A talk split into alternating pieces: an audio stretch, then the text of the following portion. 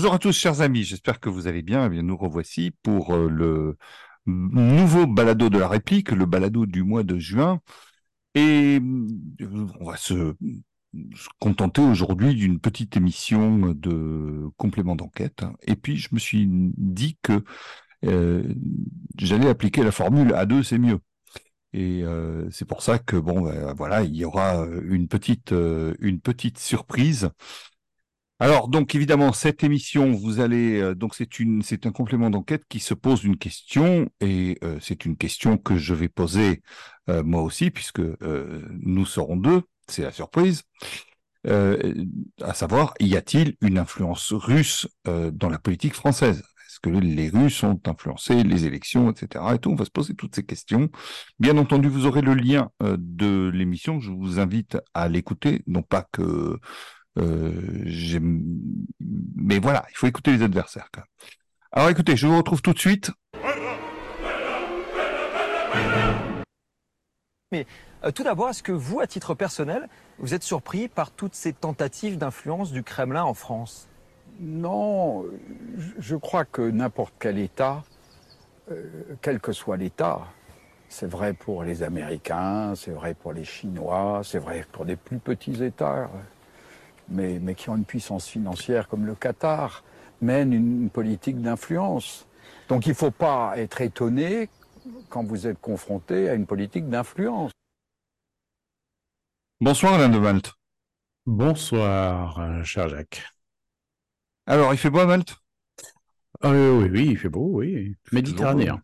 Bah ouais, il fait toujours beau à Malte. Moi, un Toujours beau. Un oncle qui habitait à, à Paris et euh, qui, enfin, en région parisienne, mais pour nous, c'était Paris, quoi. Forcément. Oui, et euh, forcément. Ouais, il fait toujours beau à Paris. Bon, ok. Bon, mais en tout cas, là, c'est- à Paris, c'est pas vrai, alors qu'à Malte, c'est euh, ma foi plus C'est probable. davantage vrai. Voilà. Hmm. Alors, euh, voilà, bah, moi la question que j'ai envie de te poser, c'est, euh, voilà, y a-t-il une influence russe euh, Est-ce que le Kremlin est en train de mettre la, la haute main sur la politique euh, en France euh, T'en penses quoi de tout ça? Alors, euh, moi, je pense que l'extrait qu'on vient d'entendre, euh, te, tu te chargeras de présenter euh, la personne qui, qui, le, qui, qui parle.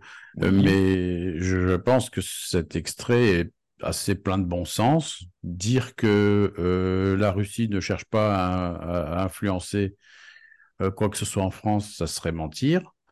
Euh, je pense que chaque euh, chaque pays, euh, effectivement, qui le peut, essaye de faire quelque chose. Maintenant, la question est de savoir si effectivement ils y arrivent ou s'ils y arrivent pas. Je pense que s'ils y arrivaient, on serait peut-être pas quasiment en guerre avec eux. Mais en même temps, dire qu'ils n'y arrivent pas du tout, c'est peut-être un peu osé. Donc bon, on aura l'occasion de développer tout ça, mais je pense que cette intervention est assez pleine de bon sens et d'équilibre. Oui, alors l'intervenant, c'est Jean-Luc Schaffhauser. Jean-Luc Schaffhauser, c'est quelqu'un qui était député européen euh, du du Rassemblement national et il est euh, la personne qui a euh, usé de son influence, de son carnet d'adresses. C'est un type assez assez particulier, hein, quand même. C'est un un, gars assez engagé, membre de l'Opus Dei, euh, ancien professeur de philosophie, euh, homme d'affaires. Enfin, c'est quelqu'un qui a beaucoup de beaucoup de casquettes. C'est un homme de réseau incontestablement. Et c'est grâce à lui que le Rassemblement national a obtenu un prêt pour, euh, bien entendu, euh, pour pouvoir survivre. Hein. Euh, et ce prêt a été obtenu de la Russie. Et dès qu'on parle aujourd'hui de la Russie, évidemment, la russophobie ambiante fait que c'est tout de suite diabolisé et, et, et sulfureux. Alors, euh, toxique. Et, après, bien sûr, euh, totalement toxique. Alors, ce, la question qui se pose, c'est que euh, en échange de quoi euh, ce prêt a-t-il été obtenu? C'est-à-dire que, en gros, on nous dit, mais probablement que les Russes vont avoir des exigences politiques et c'est une manière pour eux de euh, mettre la main et d'influencer. On peut pas imaginer. Alors, en échange de quoi D'abord, ce prêt est remboursé, donc euh, c'est en échange de, de- des remboursements. Il y a eu des ça. intérêts, 6% d'intérêts. Euh, donc c'est quand même pas rien. C'est au-dessus des taux du marché de l'époque. Donc, donc voilà. Donc toutes toutes ces choses font que, eh bien, euh, Schaffhauser est quelqu'un d'assez d'assez d'assez controversé. Et pourtant, la réponse qu'il apporte à la question que tout le monde se pose et qu'on a nous posée me semble assez assez raisonnable. Alors, moi, Alain, ce que je vais faire, c'est que je, vais évidemment te demander de, réagir aux, extraits que toi et moi nous avons choisis aux extraits sonores que toi et moi nous avons choisis euh, donc pour euh, illustrer notre propos. Et surtout je vais te demander de euh, répliquer de façon bah, comme tu sais le faire hein, comme voilà c'est pour ça que tu es là. Donc donc voilà je vais te demander donc de de, de, t'exprimer sur ces sur ces questions en exclusivité pour compléter mon enquête les services français de lutte contre les ingérences étrangères ont accepté de nous ouvrir leurs portes. À l'aide de rapports classés secret défense, on vous dévoile que les autorités pensent avoir mis au jour une tentative de manipulation par la Russie de la dernière présidentielle. Rien que ça. Rien que ça. Rien que ça. Ils, ont accès à des rapports classés des secret défense. Bah, Alors, euh, ils ont accès à des rapports, euh, voilà, les journalistes sont des sources. Donc jusque-là, je ne suis pas choqué que les journalistes aient accès à des rapports euh, classés secret défense. En tout cas, il y a quelque chose qui me paraît assez clair, c'est que euh, le gouvernement a envie que ça se sache, puisqu'ils bon, si le s'ils ont accès à des rapports secret défense, c'est que le secret défense est au moins partiellement levé. On est d'accord. C'est ça. Voilà. Donc euh, ça, c'est déjà une, une, un premier enseignement qu'on peut, en, qu'on peut en tirer, ou alors que le secret défense n'est pas bien gardé. On peut se dire aussi que si le gouvernement n'avait pas voulu que ça soit levé, il aurait fait interdire la diffusion de l'émission. Mm. Je ne pense pas qu'un journaliste aurait pris, un, aurait pris le risque de, voilà, de, de diffuser euh, euh, des rapports classés secret défense sans autorisation. Oui, surtout sur le service public surtout sur le service public.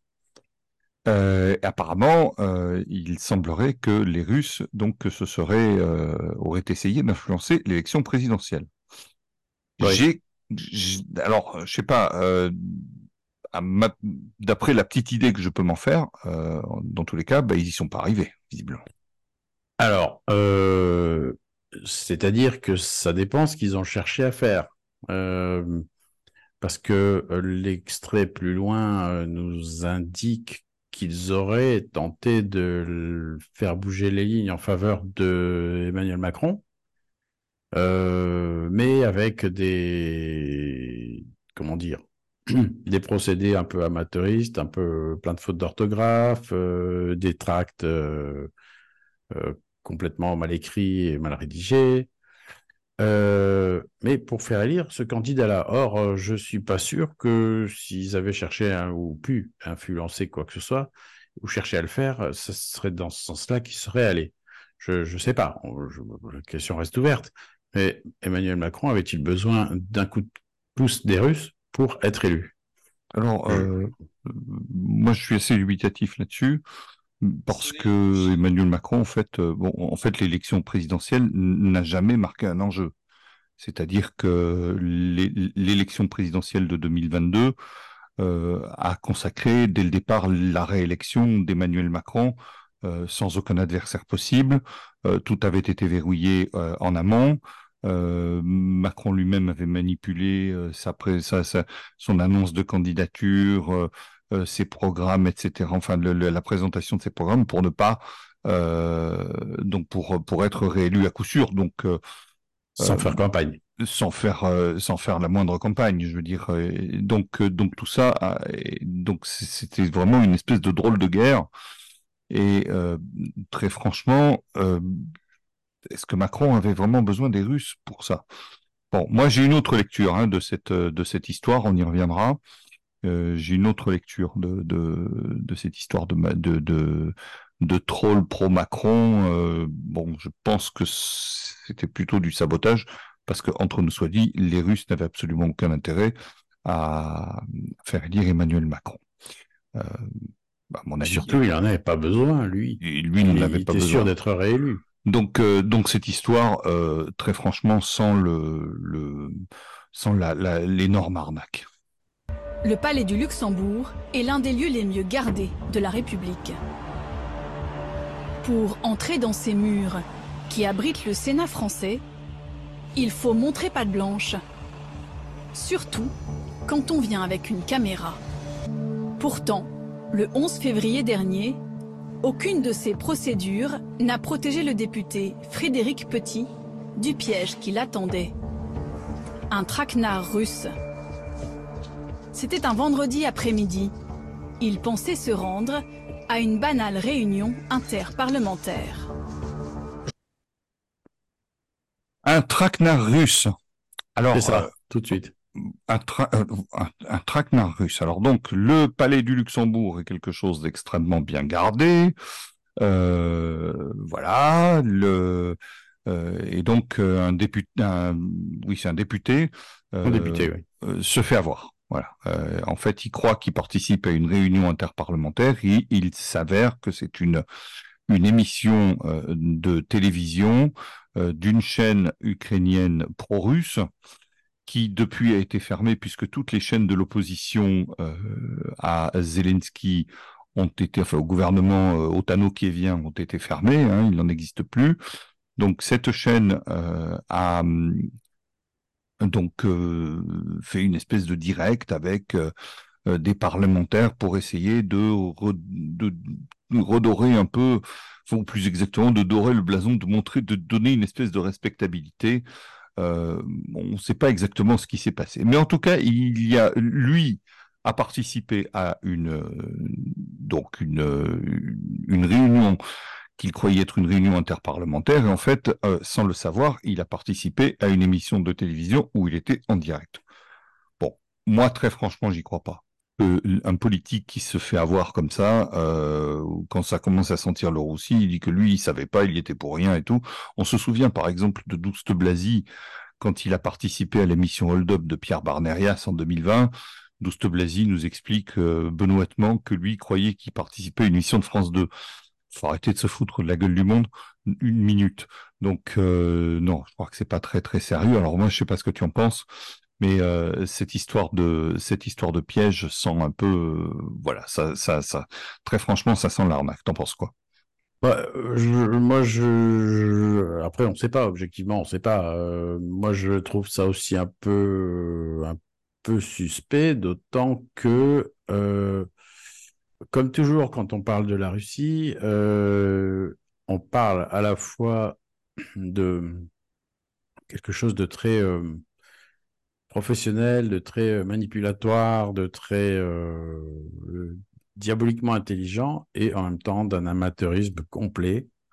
Ça veut dire que ces gens sont à la fois intelligents et super mal organisés, ils laissent des traces partout, etc. Hein. Donc, c'est toujours comme ça dès qu'on dès qu'on parle de la Russie, même dans l'affaire de l'Ukraine, l'armée russe elle est à la fois très dangereuse, Poutine est dangereux, il veut envahir toute l'Europe de l'Est ou voire même l'Europe de l'Ouest. Oui, dès demain, ils n'auront plus de missiles, etc. Voilà. Enfin bon, et, voilà. et, et, et puis, et puis, ils ont plus de missiles, et puis ils sont, euh, leurs soldats sont mauvais, ils sont mal commandés. Enfin bon, voilà. Donc, c'est toujours un peu cette juxtaposition de, de ces deux extrêmes dès qu'on parle de, la Russie et qu'on essaie de démontrer euh, quelque chose. Donc, moi, je trouve ça euh, quand même un peu étrange et c'est toujours pareil. Euh, L'émission sera en ligne, enfin sera proposée, donc vous pourrez vous pourrez la visionner et juger par vous-même. Après, peut-être que piège il y a eu. Ce député est un député des Français de l'étranger qui a été, enfin, député des, des Français de l'étranger, circonscription Europe centrale et Balkans. Je me suis renseigné.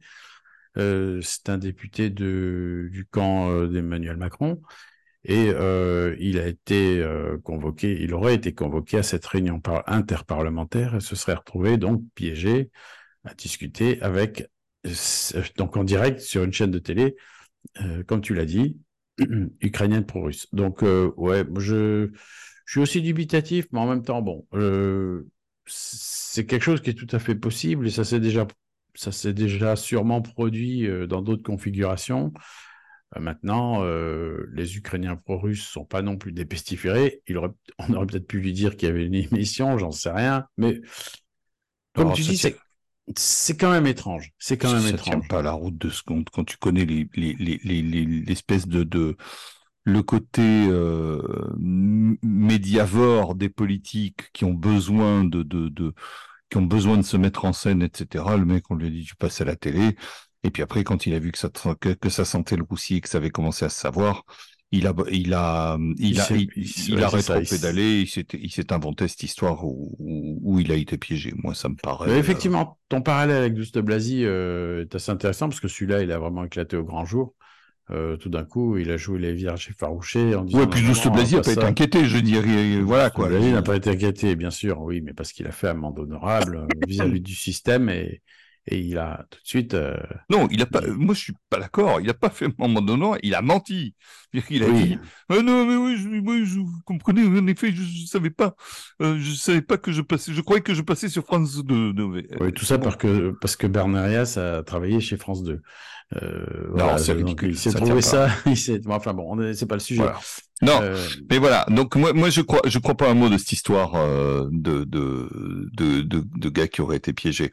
On, on, on écoute la suite. allez. Le sénateur Meurant explique avoir simplement laissé la salle à une association qu'il connaissait. En tout cas, sa légèreté a mis à mal la sécurité du palais. Au Sénat officiellement, un élu est libre d'organiser les réunions qu'il veut. Mais l'affaire embarrasse. Comme nous l'explique par téléphone un chargé de communication, il ne sait pas qu'il est enregistré. On reproche aux Russes d'avoir euh, manipulé, euh, c'était une émission de télé, etc. Et qu'est-ce qu'ils sont en train de faire là? Qu'est-ce qu'ils s'apprêtent à faire, les journalistes? Ils s'apprêtent à enregistrer un, un témoin, quelqu'un, à son insu, pour en quelque sorte le piéger. Euh, ça veut dire qu'il va dire un truc sans savoir qu'il est enregistré. Donc en fait, on fait exactement la même chose que, euh, que ce qu'on reproche aux Russes d'avoir fait. Bon, d'accord. Alors, euh, oui, ce qui est illégal, hein, c'est illégal d'enregistrer quelqu'un à son insu. Absolument. et de le diffuser ensuite. Ça, ce sont les nouvelles méthodes de voyous de ces de ces journalistes macronistes. hein. C'est euh, Macron d'ailleurs s'est pas privé de faire la même chose avec avec euh, un certain nombre de chefs d'État euh, étrangers. Dont Ah, Vladimir Poutine, puisqu'il a, avant, les, avant les, le début de, l'opération spéciale, euh, donc de, de l'intervention russe en, en Ukraine, il avait, euh, il, avait, il avait eu des, plusieurs conversations téléphoniques avec Poutine, au cours desquelles il essayait de, de, on va dire, il prétendait essayer de, de jouer les médiateurs, etc. Et euh, de larges extraits de ces, de ces conversations ont été diffusés euh, sur le service public. Euh, ça a fait réagir les Russes, bien sûr, ça a fait réagir les Chinois aussi indirectement. Enfin, c'est un truc. voilà, ils ont fait ça. Il a fait ça, même lui a fait ça, et, et ces conversations ont été diffusées à la télévision française. faut quand même le faire.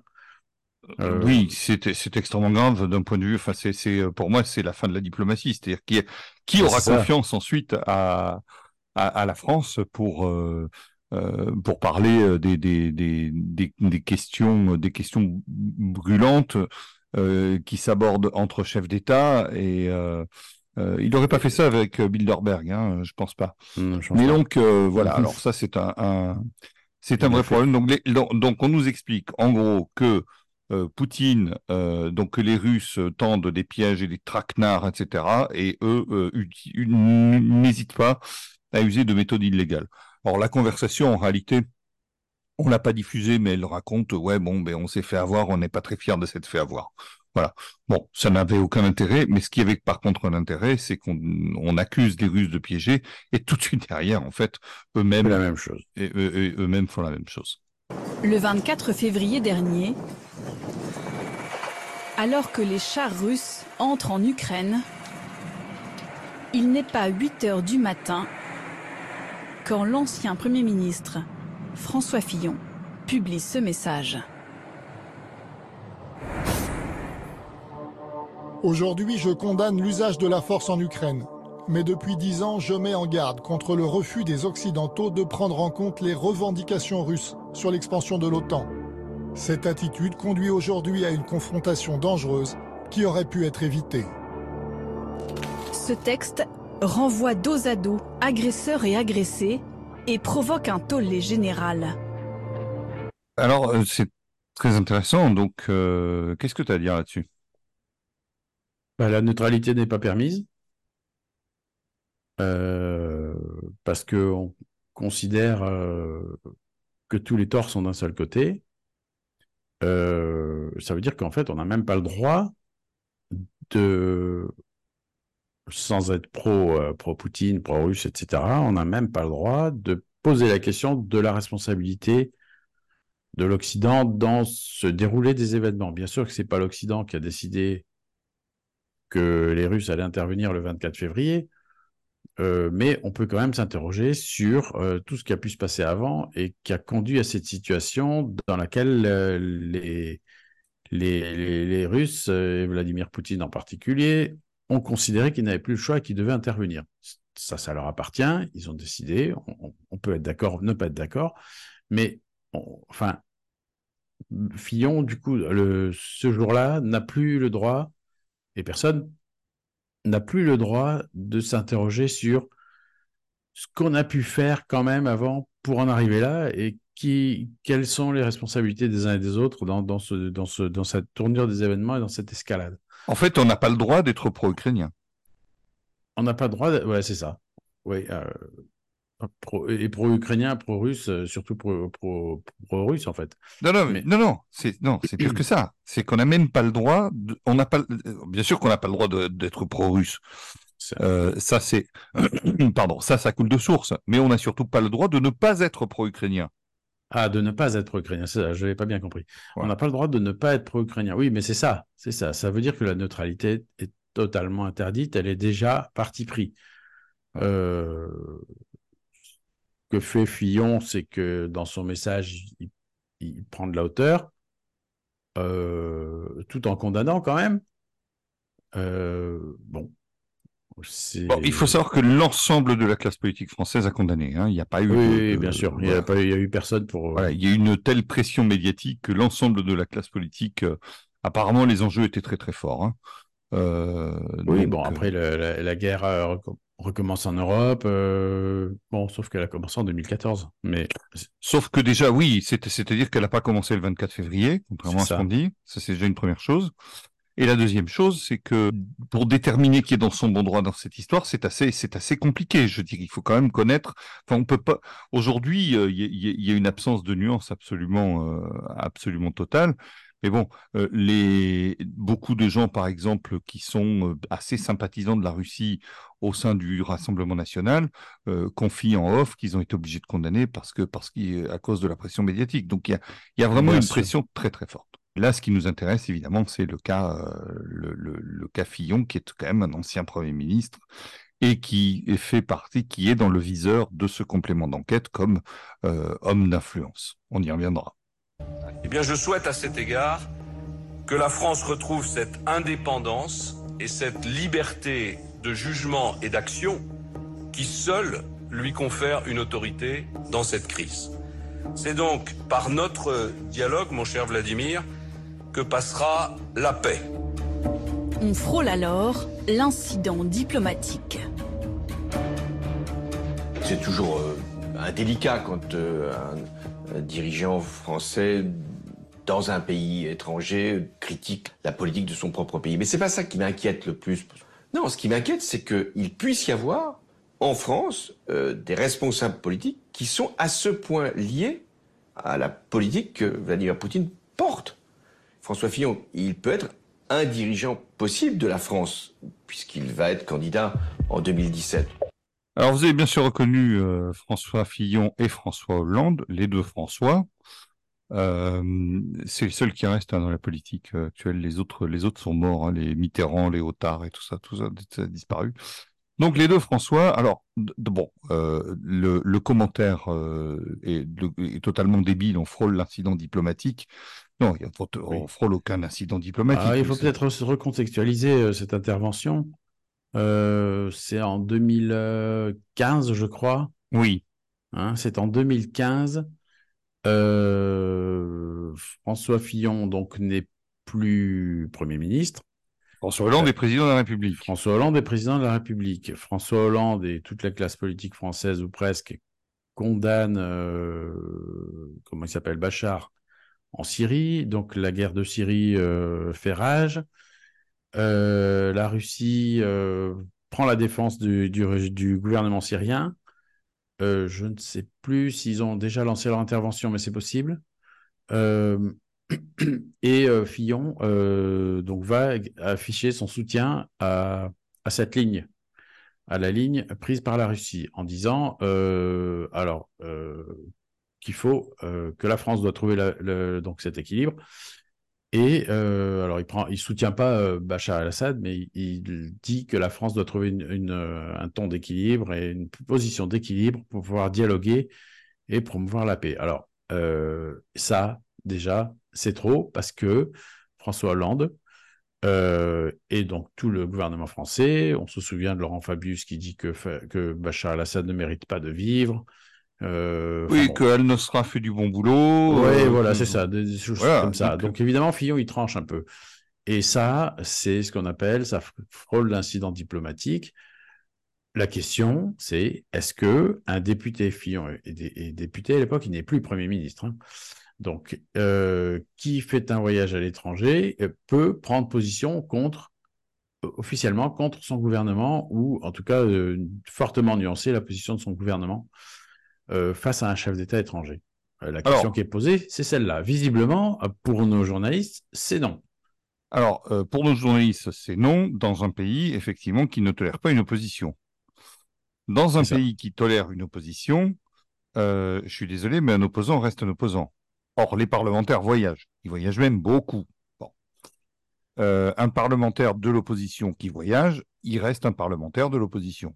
Donc, à partir de là, euh, il est parfaitement loisible de, dire qu'il s'oppose.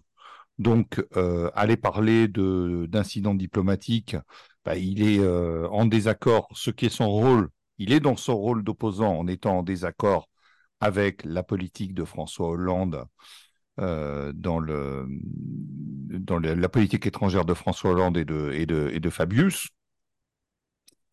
Donc il est, parfaitement, dans son rôle. Il est dans son rôle d'opposant. Il a le droit de s'opposer. Il n'y a pas d'incident diplomatique. D'ailleurs, il n'y a pas eu d'incident diplomatique.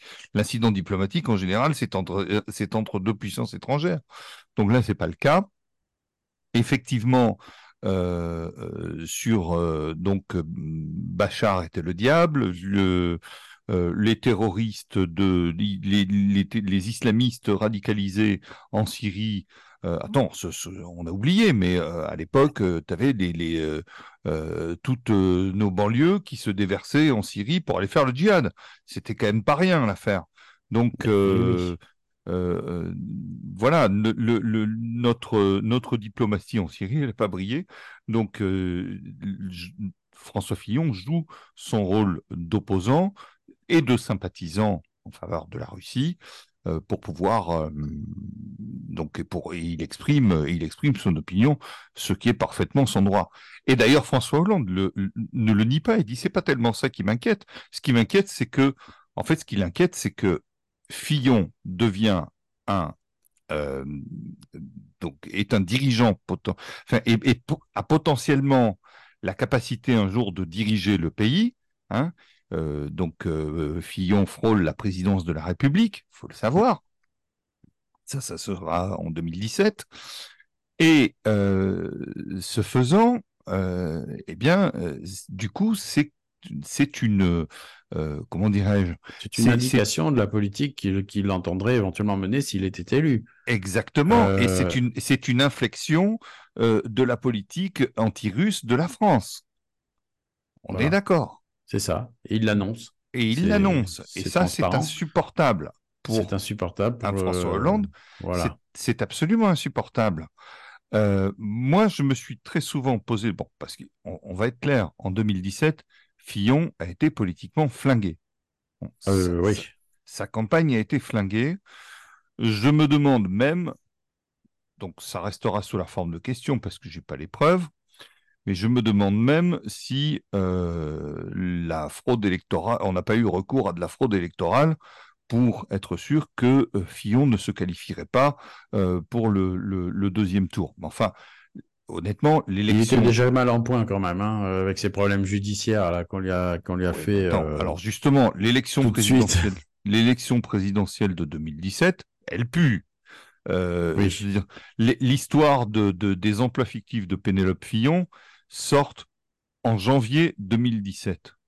La justice a été extrêmement diligente pour euh, mener Bah, à marche oui. forcée les procédures de manière à ce que euh, ça tombe euh, à pic pour gêner le calendrier de campagne de, de- du candidat. Donc, euh, je crois que là, il y a quand même quelque chose. Alors, franchement, ça, ça, ça, ça pue le, le, le, le coup monté, le coup foireux, le, le coup de barbouze euh, à, à des, à, à des centaines, des milliers de kilomètres. Euh, alors, moi, je me suis très longtemps posé la question.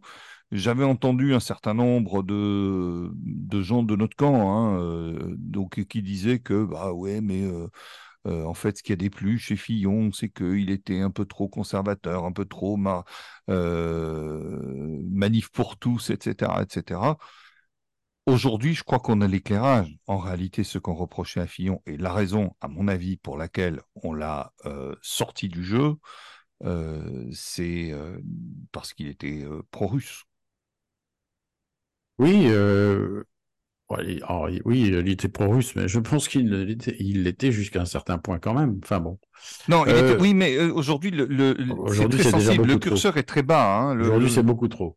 Voilà. Voilà, aujourd'hui, J'ajouterais qu'on se choque, euh, excuse-moi, je fais une petite, euh, petite, euh, c'est pas une digression même, c'est une petite remarque comme ça en passant. On se choque de, de Fillon qui parle contre, enfin qui prend position contre l'actuelle politique de la France, enfin la politique du moment. Mais il, ne salit pas la France en faisant ça. Il ne, il n'insulte pas le pays, ne dit rien de mal sur le pays. Euh, à la différence d'un certain président de la République qui va en Algérie nous raconter que la colonisation est un crime contre l'humanité, qu'il n'y a pas de culture française, mais des cultures en France et je ne sais quoi. Euh, donc en gros, il nie l'histoire et la culture. Euh, et enfin bon, voilà. Donc, ouais, non, non, mais euh, tout à fait, euh, hein, tout à fait. C'était juste euh, en passant. Voilà. Non, non, Voilà. mais on est, on est d'accord. euh, Dans un cas, il y a euh, donc euh, quelqu'un qui prend euh, une position d'opposant, ce qui est son droit, sans dénigrer. Et euh, de l'autre côté, il y a effectivement euh, le, le pays qui est systématiquement euh, dénigré avec de la repentance. euh, voilà, voilà, tout ça, euh, C'est ça. tout ça, tout ça, on le sait. Hervé Mariton, au contraire, s'inquiète de la fascination poutinienne du candidat de son parti.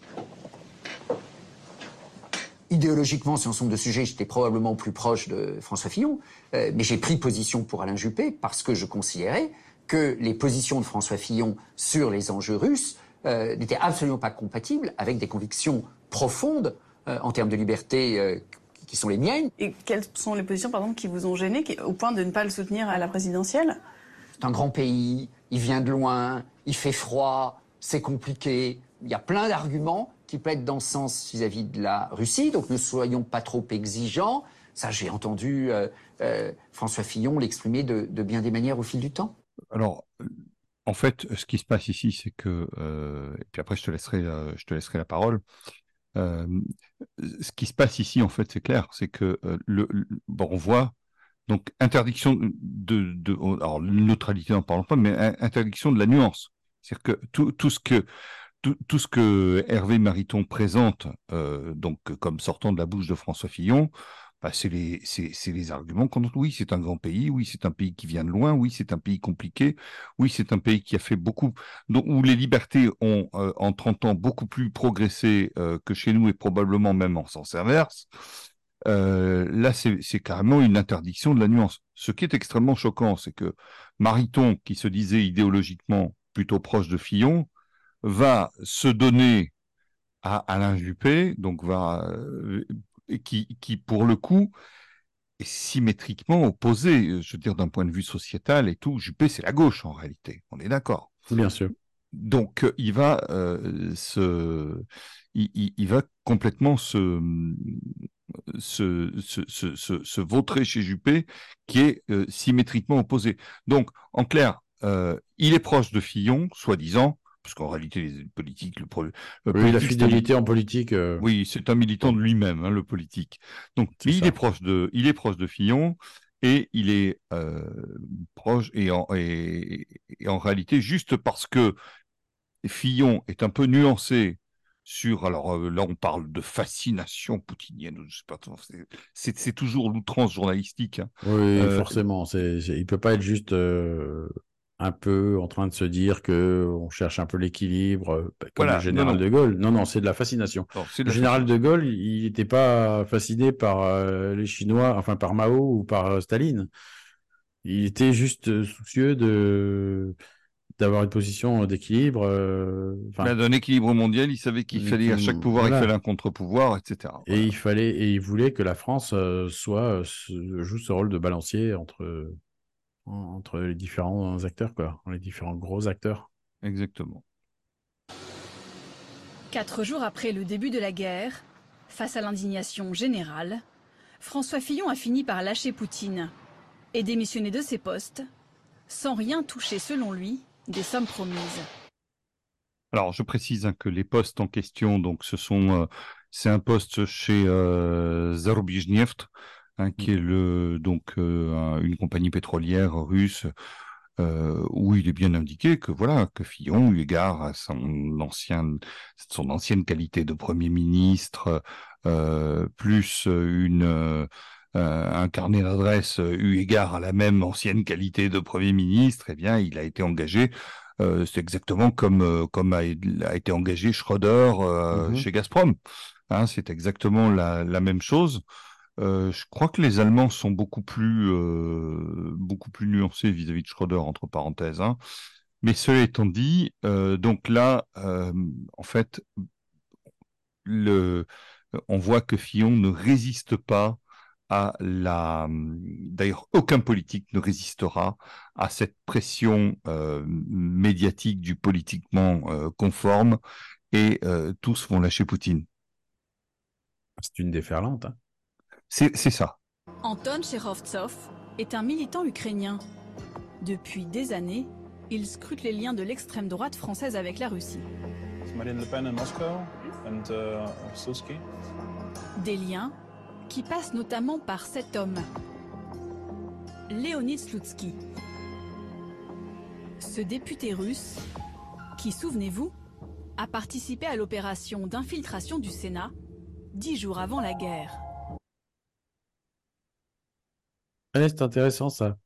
Oui. Euh, euh, les sources. Moi, je pose la question des sources et de leur euh, crédibilité. Là, on est face à un militant ukrainien qui scrute les rapports de l'extrême droite française avec la Russie. Ça, si c'est pas déjà dans les intentions, si c'est pas un peu biaisé, il faudra qu'on m'explique. c'est quand même, enfin, je ne sais pas qui est ce militant, je ne sais pas quel travail il accomplit, je ne sais pas qui le finance.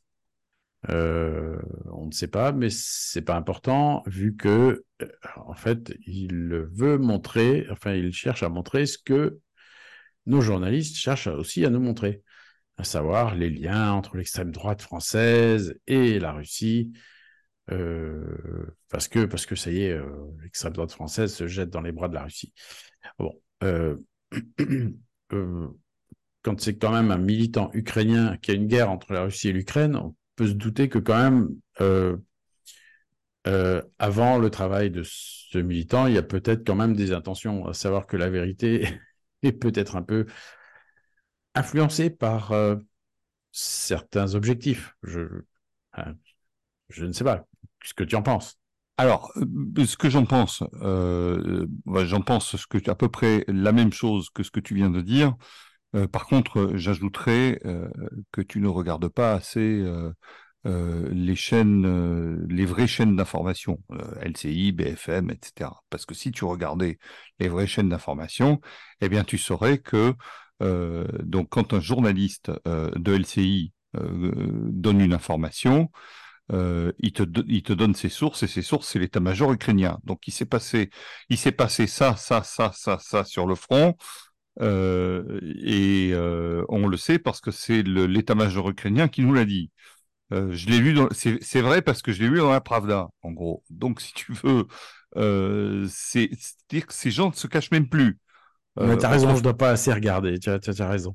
Euh, voilà, tu, tu, je crois que tu es un, là. Il va falloir vraiment que tu que tu fasses un effort euh, et, et, un effort de. Promis, je le ferai. Je sais que c'est un effort coûteux, mais il va falloir le faire parce que euh, tu serais tu serais plus du tout étonné. Euh, écoute, l'autre jour, j'ai écouté le le débat euh, sur euh, sur Courtoisie avec euh, donc euh, entre Xavier Moreau et Alla Pouedi. Alors bon, écouté aussi. Bon, c'était animé par Mike Borowski que je trouve être un, enfin que je, je considère être un guignol.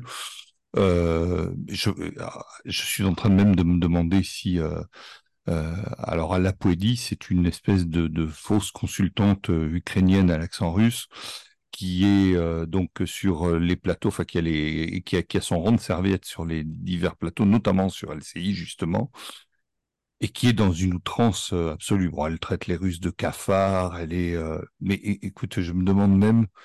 Je suis en train de me demander si elle n'est pas pro-russe en fait cette fille, parce qu'elle est tellement, elle est tellement dans l'outrance que ça rend le, le, le, je veux dire, ça rend l'Ukraine tellement antipathique. C'est euh, moi, je suis vraiment malheureux pour euh, pour pour ces pauvres Ukrainiens. Et ah, euh, moi aussi, à plus d'un titre. À plus d'un titre, oui, parce que parce qu'on se réjouit pas, hein, entre parenthèses. Et là, pour le coup, j'arrête de plaisanter une seconde. Euh, on se réjouit pas, bien entendu, des, personnes qui sont qui se font tuer. Enfin, c'est une c'est une boucherie immonde. C'est, euh, je crois que le, Vietnam, c'est 50 000 morts côté américain, je crois, quelque chose comme ça. Là, on est, euh, enfin, c'est des, voilà, c'est, une, c'est une boucherie en Europe et c'est, euh, ils sont pris en otage. et en plus, ils sont, ils sont totalement pris en otage.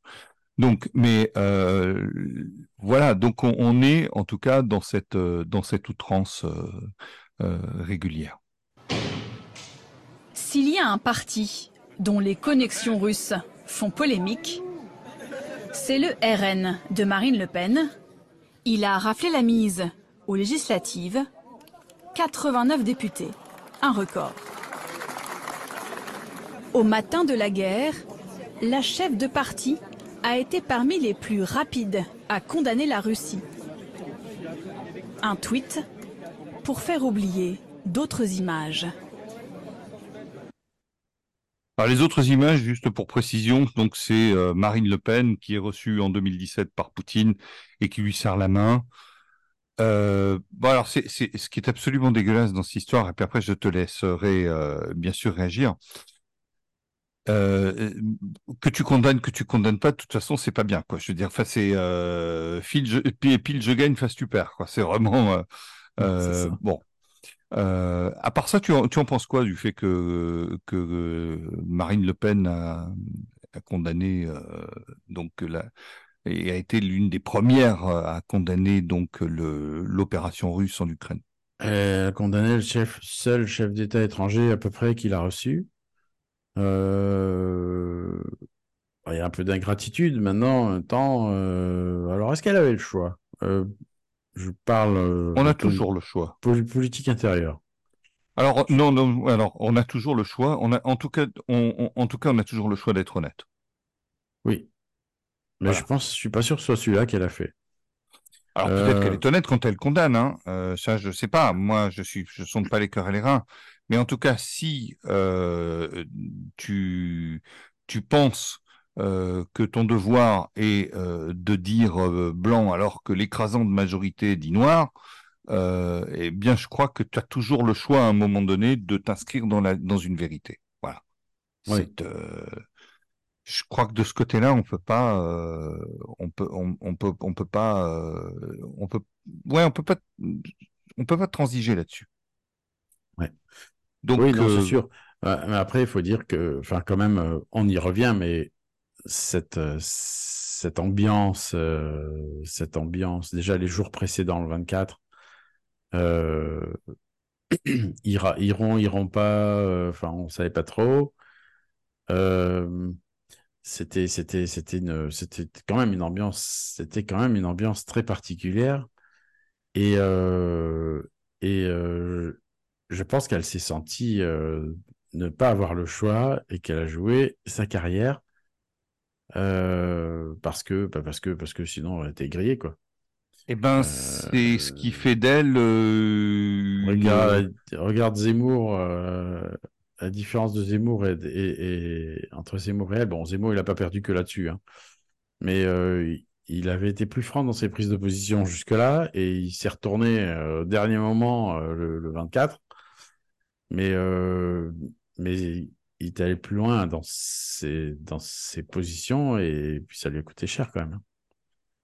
Donc, euh, mais la vérité coûte cher. Et, Ouais. euh, et, et un, un- un homme d'État, c'est là qu'on voit l'homme d'État. euh, du euh, juste du de, de, de, de l'espèce de... c'est tout. Marine Le Pen c'est euh, la tanche dans un marigot politicien. C'est-à-dire qu'à un moment donné on va faire passer sa carrière avant ses convictions. Alors je sais pas quelles sont les, conv- les vraies les véritables convictions de Marine Le Pen au sujet de Vladimir Poutine, mais enfin bon, euh, elle a été reçue par lui, elle est au courant de ce qui se passe depuis 2014 et des, des gens du, des, des, des, des Ukrainiens russophones qui se font massacrer.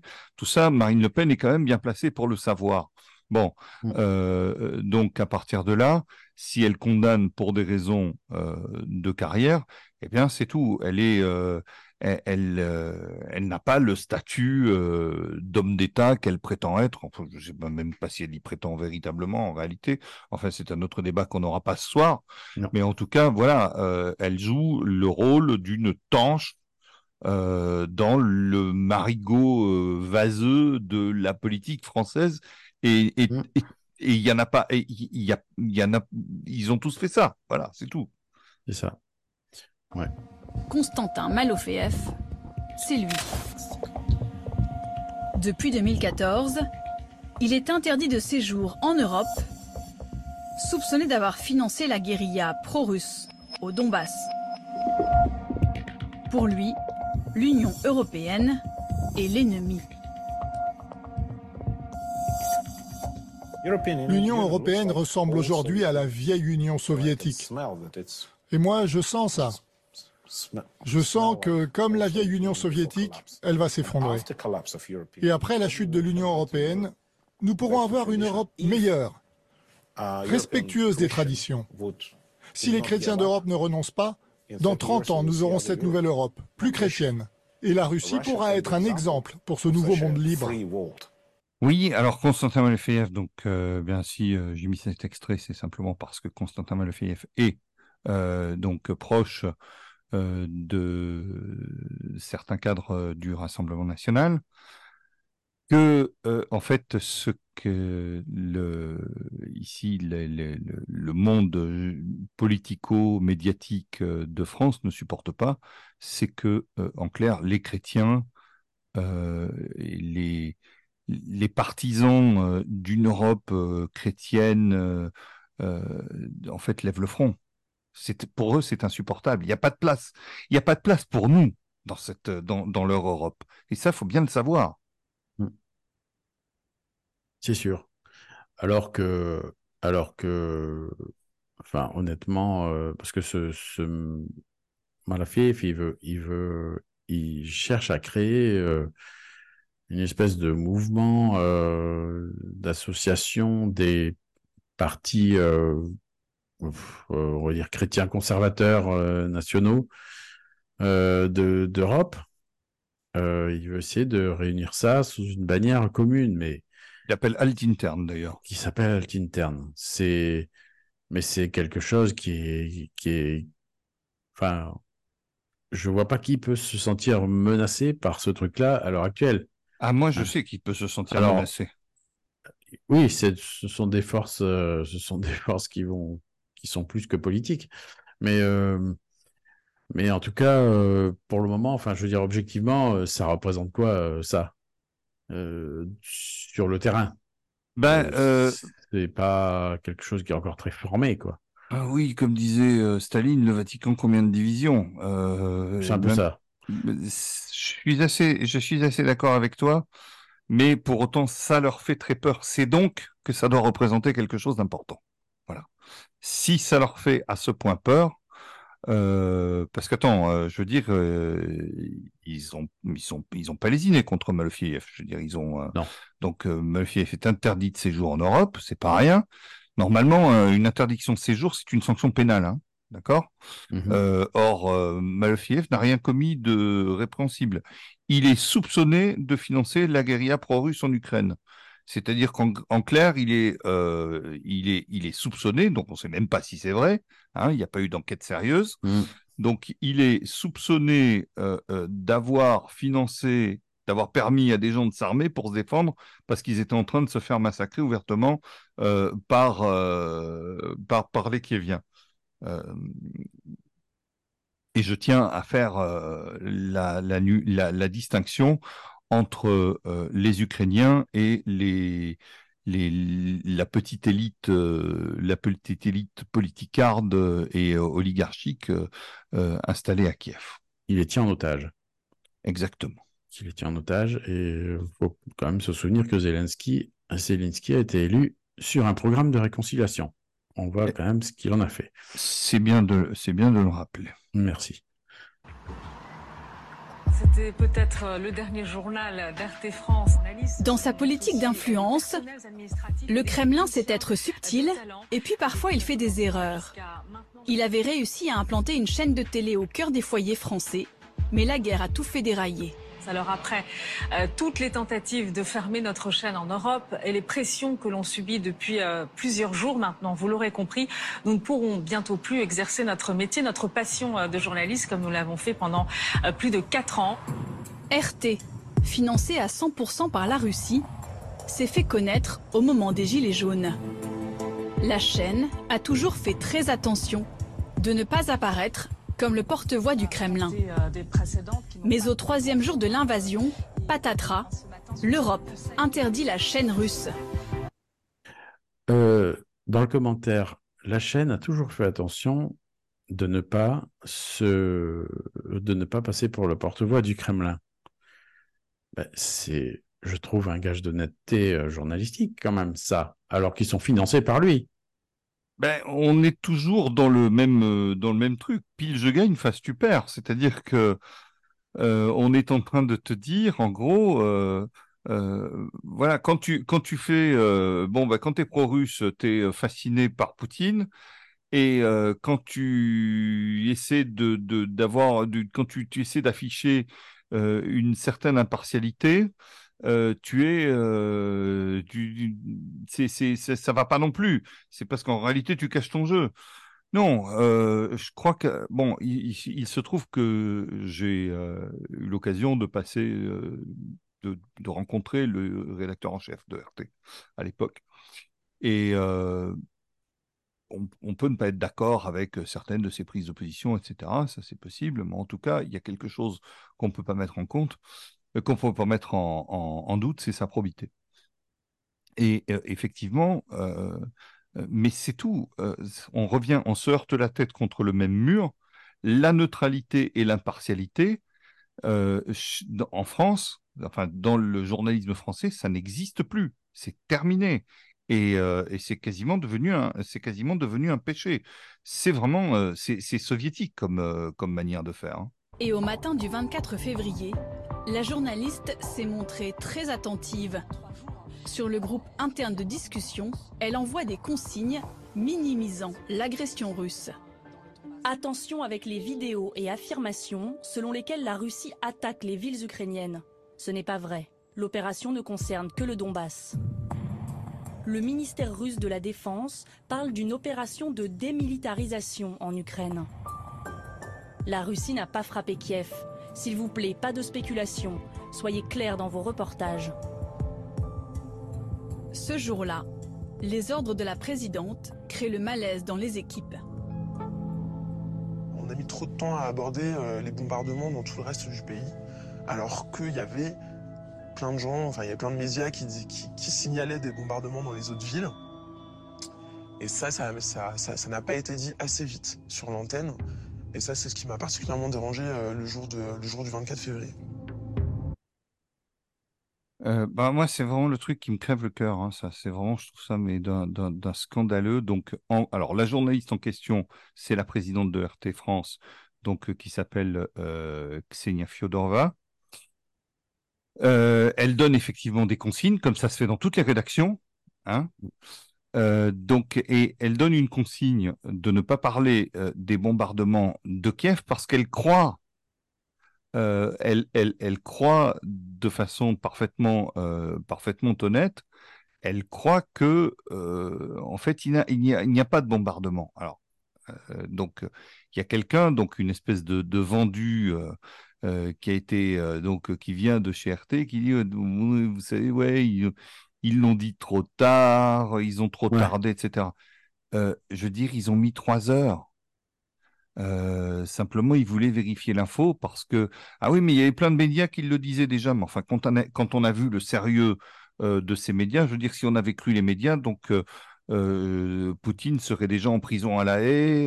il y aurait déjà euh, les les Russes seraient euh, absolument ruinés économiquement à cause des sanctions. Enfin, je veux dire, si on croyait les médias de grand chemin, euh, les médias voyous, je veux dire, on n'en serait pas, on, on, on en serait je veux dire, voilà, on a, on a quand même des raisons, mais aujourd'hui, mettre en doute la parole de la Pravda, donc diffusée par, par LCI, par BFM, par France Télé. 24, euh, les chaînes euh, classiques, euh, euh, France 2, TF1, etc., et les, et les autres, les... et même CNews, hein, euh, moi je suis pas, Oui. euh, voilà.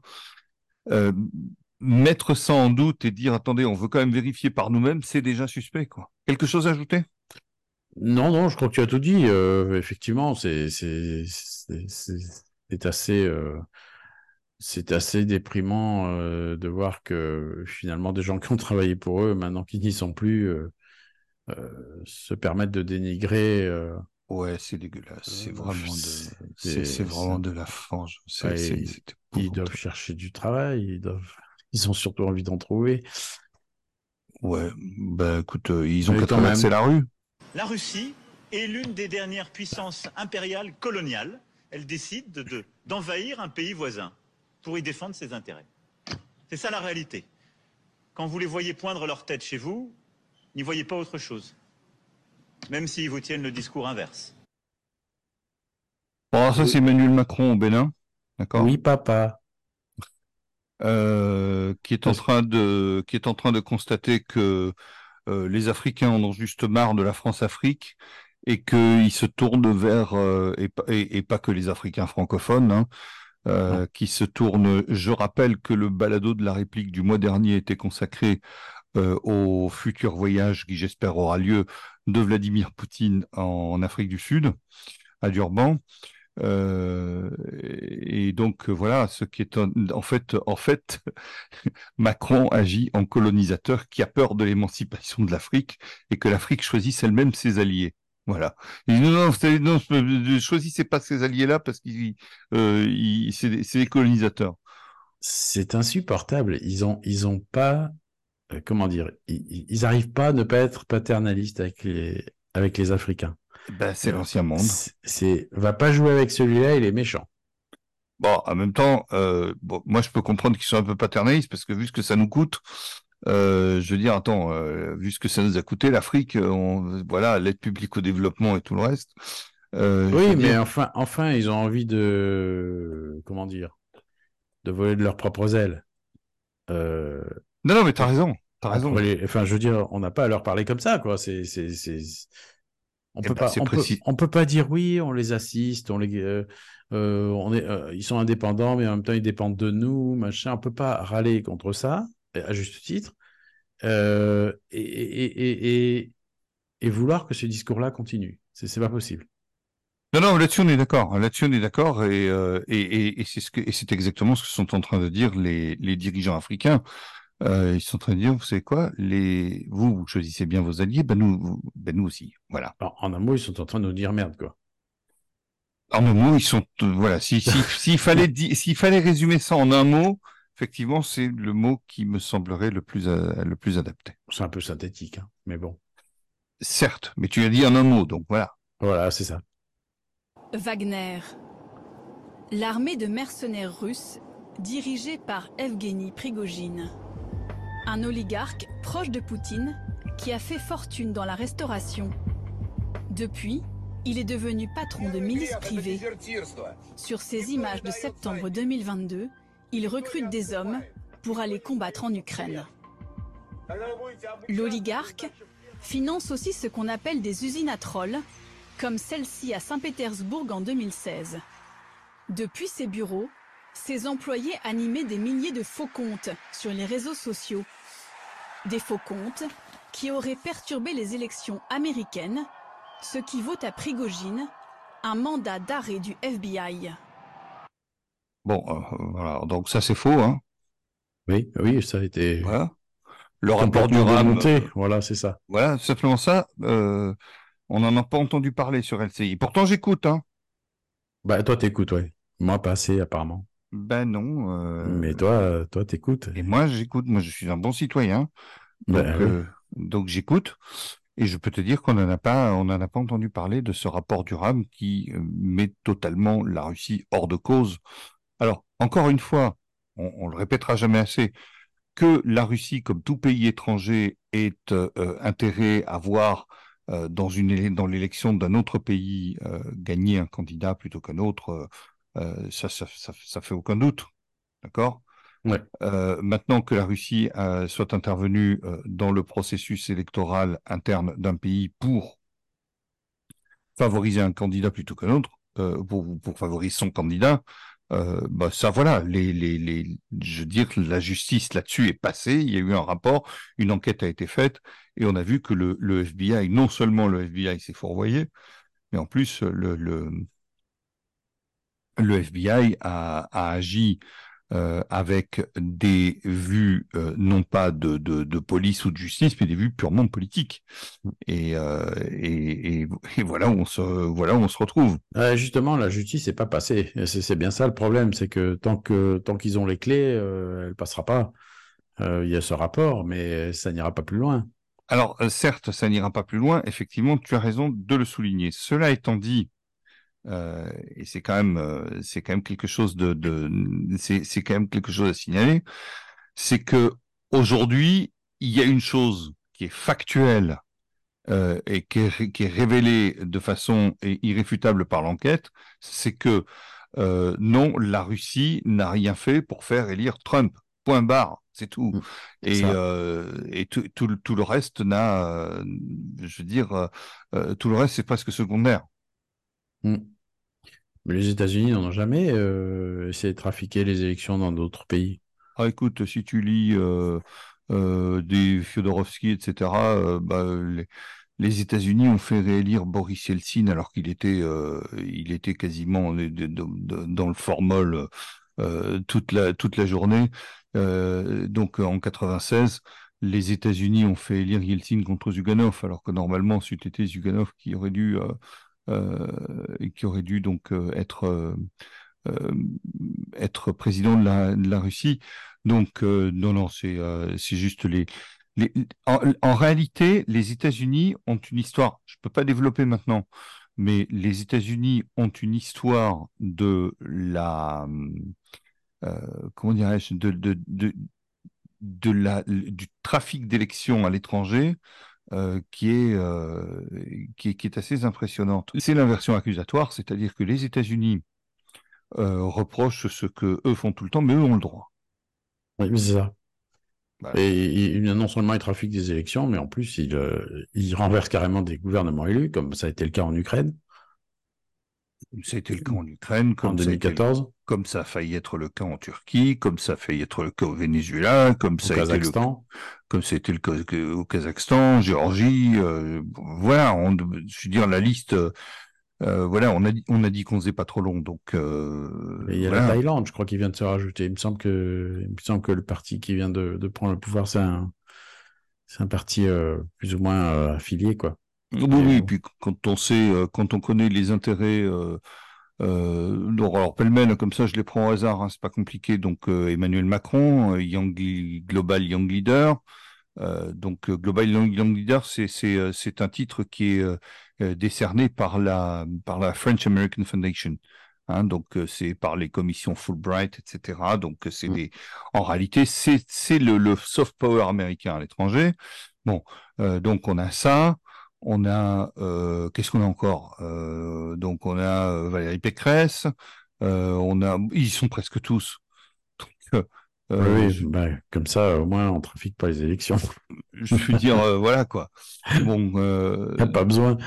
Donc je veux dire aujourd'hui, bon, bon, cette, cette affaire de trafic des élections est absolument est absolument ridicule.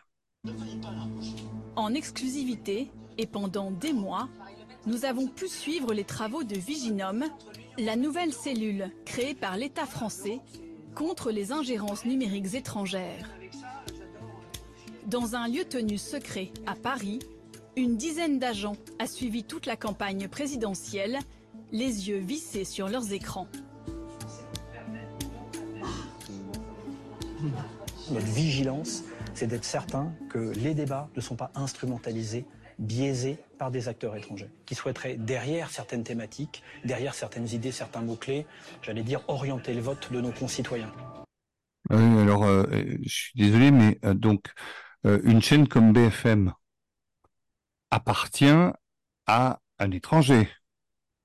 Oui. Oui, on est d'accord. On est d'accord. Bon, donc, je veux dire, c'est pas moi qui ai appelé BFM BFM Macron.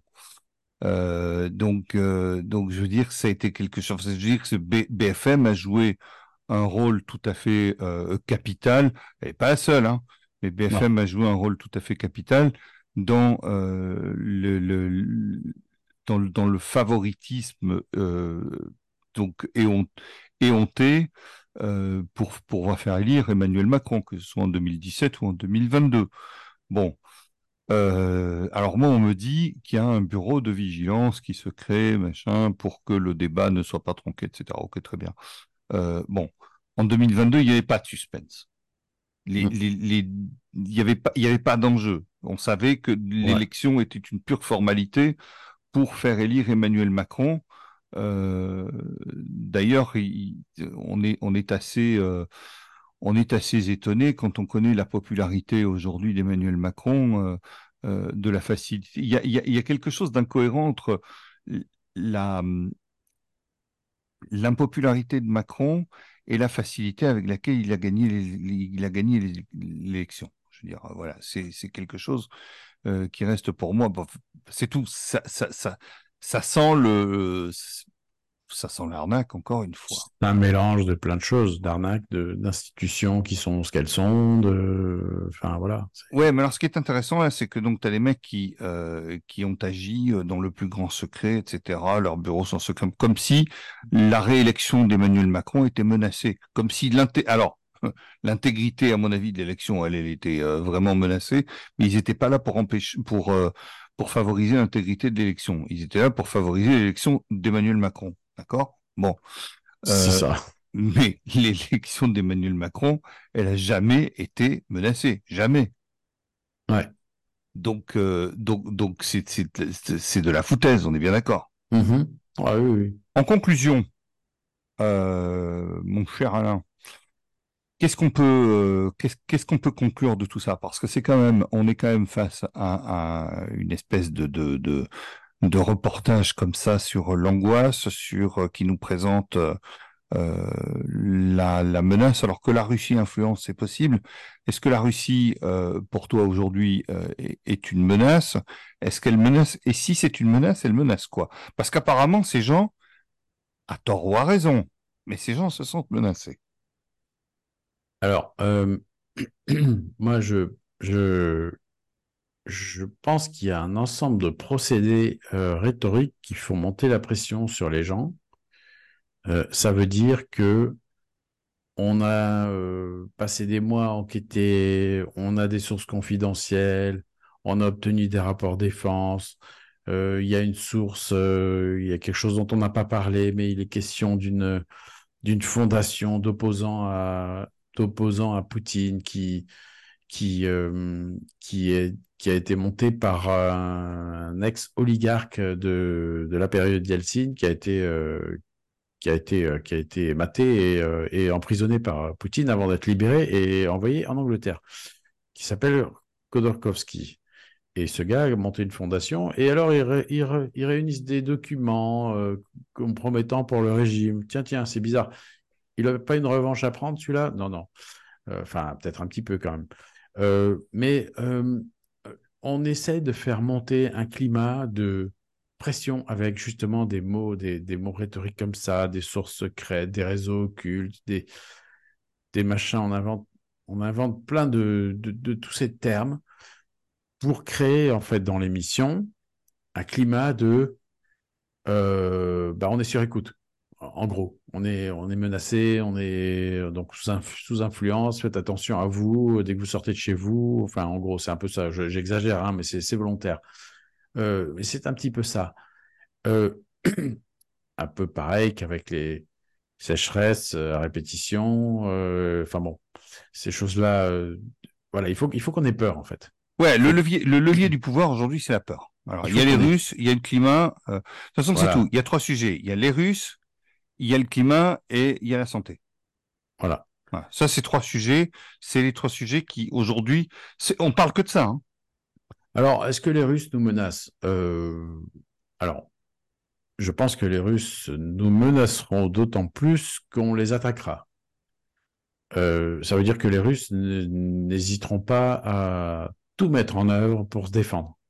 Ça, c'est sûr. Ce qui est leur droit. Ce qui, ce qui est leur droit le plus absolu. Euh, maintenant, est-ce qu'il est dans leur projet d'envahir l'Europe occidentale? Euh, Je pense que je pense qu'ils n'en ont pas les moyens. Euh, et je pense qu'ils n'en ont pas l'intention. ils ont déjà bien assez à faire chez eux. Euh, c'est quand même un grand pays?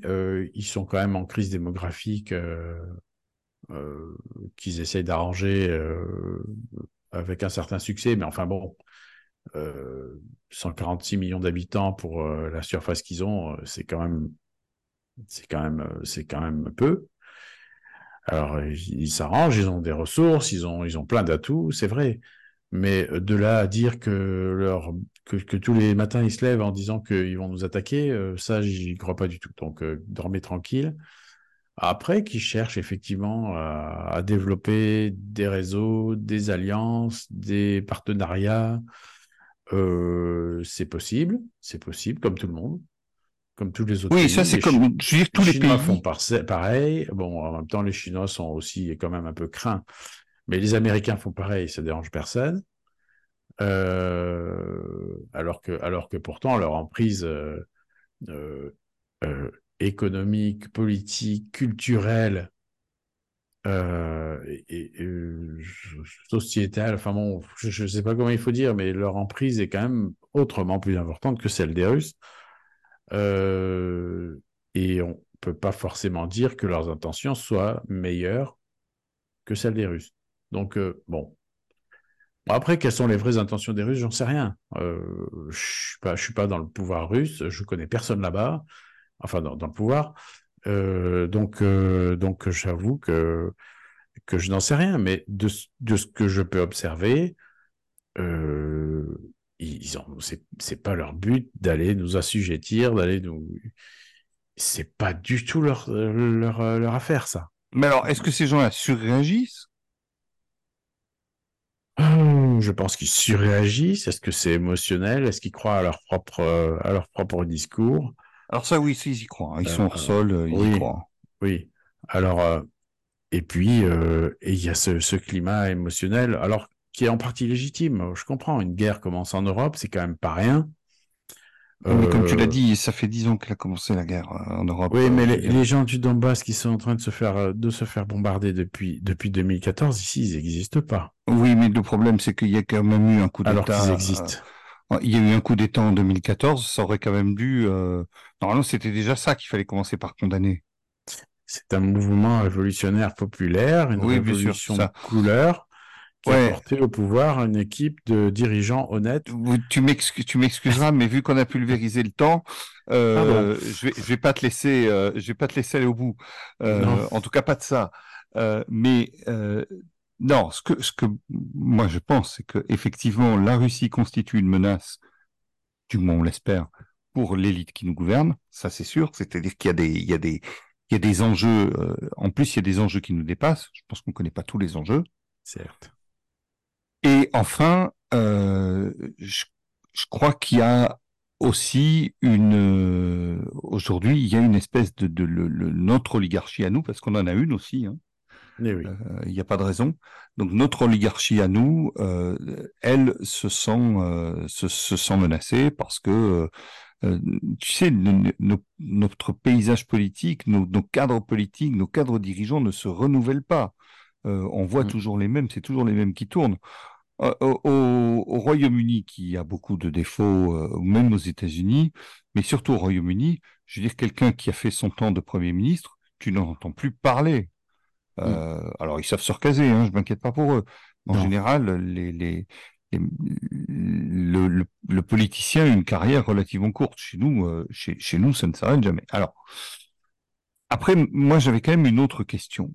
Euh, donc, euh, si je, j'en crois euh, les chaînes d'information que j'écoute,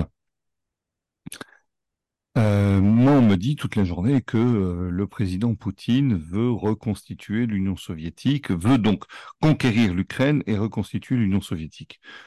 Bon, tu en dis quoi? En Euh, une, t'as une minute. J'ai une minute. Ouais. Euh, moi, j'y crois pas du tout. D'abord parce que bah, pour peu qu'ils veuillent reconquérir les pays baltes, ça serait ça serait la guerre contre l'OTAN, mais cette fois déclarée réellement. Euh, donc ça, Bon, ça enfin, sera- Est-ce que l'OTAN a les moyens de la faire? Oui, mais enfin, je suis pas sûr que les Russes prendraient ce risque-là. Et en plus, je pense pas que ce soit leur intention. Ouais, mais c'est ça. Euh, Je pense que ça n'est pas leur intention. Ça n'est pas leur intention. Euh, Poutine a bien dit que la chute de l'URSS a été euh, a été un drame. Ça voulait pas dire qu'il veut la refaire. Ça veut dire que ça a été effectivement un drame pour les gens là-bas. Pas parce que c'était l'URSS qui s'est écroulé, mais parce que tout d'un coup, il y a des tas de gens qui se sont retrouvés à l'étranger, euh, dans un autre pays, tout d'un coup, du jour au lendemain, des millions, des millions, des millions. euh, Ils se sont retrouvés étrangers dans leur propre pays, et étrangers dans leur propre pays. Enfin bon, c'est- c'est ruinés économiquement. ruinés économiquement. Donc ça a été effectivement un drame. Et en disant ça, on ne dit pas que l'URSS c'était bien. On dit que ces gens-là ont vécu un drame. C'est tout. Ça s'arrête là. Ça ne veut pas dire qu'on est nostalgique de l'Union soviétique ou que ceci, que cela. Et je pense pas que Poutine euh, veuille reconstituer l'Union soviétique parce que cette chose-là, cette période-là était un drame pour eux. C'est- absurde de dire ça. Et est-ce qu'il veut cons- reconstituer l'Empire? Alors, oui, c'est sûr qu'il veut rassembler euh, ce qu'ils appellent le monde russe.